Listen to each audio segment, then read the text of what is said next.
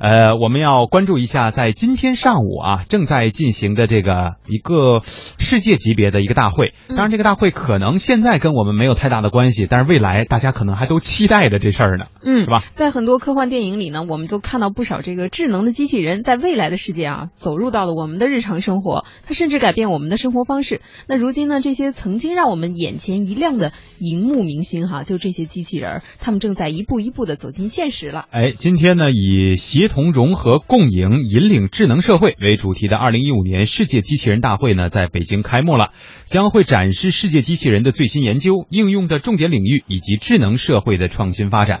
除了和我们的这个生活联系紧密的扫地机器人、擦擦玻璃机器人和送餐机器人啊，还有工业机器人、特种机器人。不是特种兵啊，就是特殊的这种机器人，呃，都会扎堆亮相。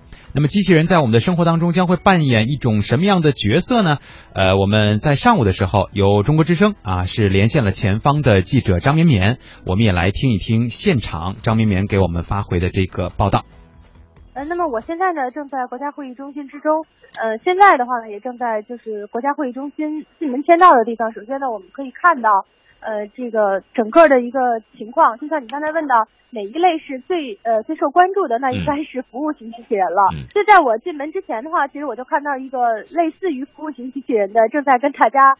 呃，算是进门的服务吧。那它呢是一个霸王龙型的机器人，而且呢，它站直了的话，就会就能变身成为一个我们的正常的人形，就像我们在这看到的那个机器人的电影变形金刚一样的一样。对对对，是一个能够变身，而且能够不停不停的弯腰跟大家打招呼的机器人。那除此之外的话呢，在本届机器人之中的话，我们也能看到还有像大白呀，我们之前在电影之中了解到的，呃，还有像其他的小爱机器人呐，还有康利游兰等等，还有一些。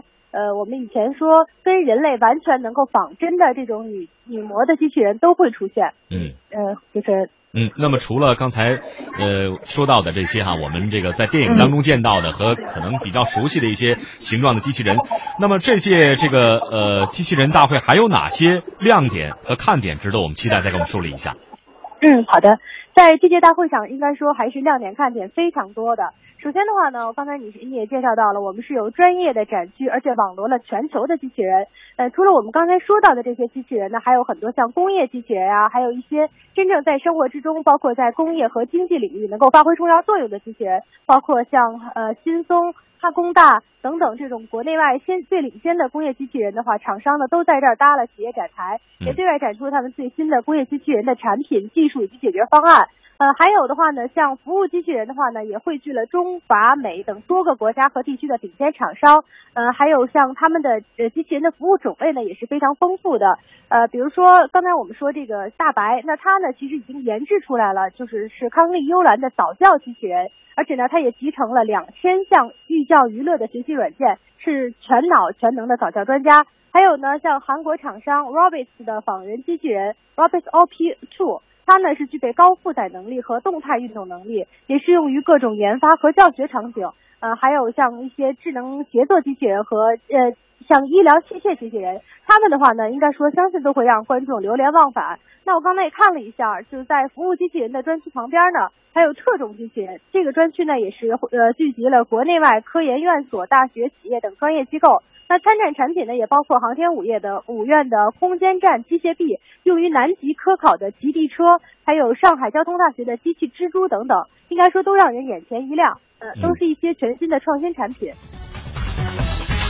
好，刚刚我们听到的呢，是由中国之声采访的这个前方的记者张绵绵的这样的一个报道哈。嗯，呃，这是发生在今天上午的这个现实的感受。实际上，这个大会呢，在北京是正在进行当中啊。今天晚上下了班呢，我也会去看一眼啊。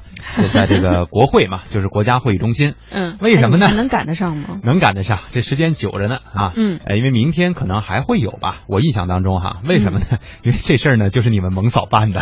啊，是这样。对他就是主办方啊。所以这个，呃，这白天的时候也给我发了很多这个图片，包括那个一些动态的这种小视频，里面看到了这个现场里边那些机器人啊，哎，我觉得可能比我想象当中的要先进了很多。嗯，就是有一些这个机器人已经，呃，还真是挺像电影当中所能够呈现出来的那个样子了。嗯，啊，我准备下午去跟他们互动一下，所以？你打算报家里一个打扫卫生？哎呦，那那可报不起啊，是吧？呃，如果大家感兴趣呢，那有这个呃机会的话，我们还会再跟大家分享这方面的消息哈。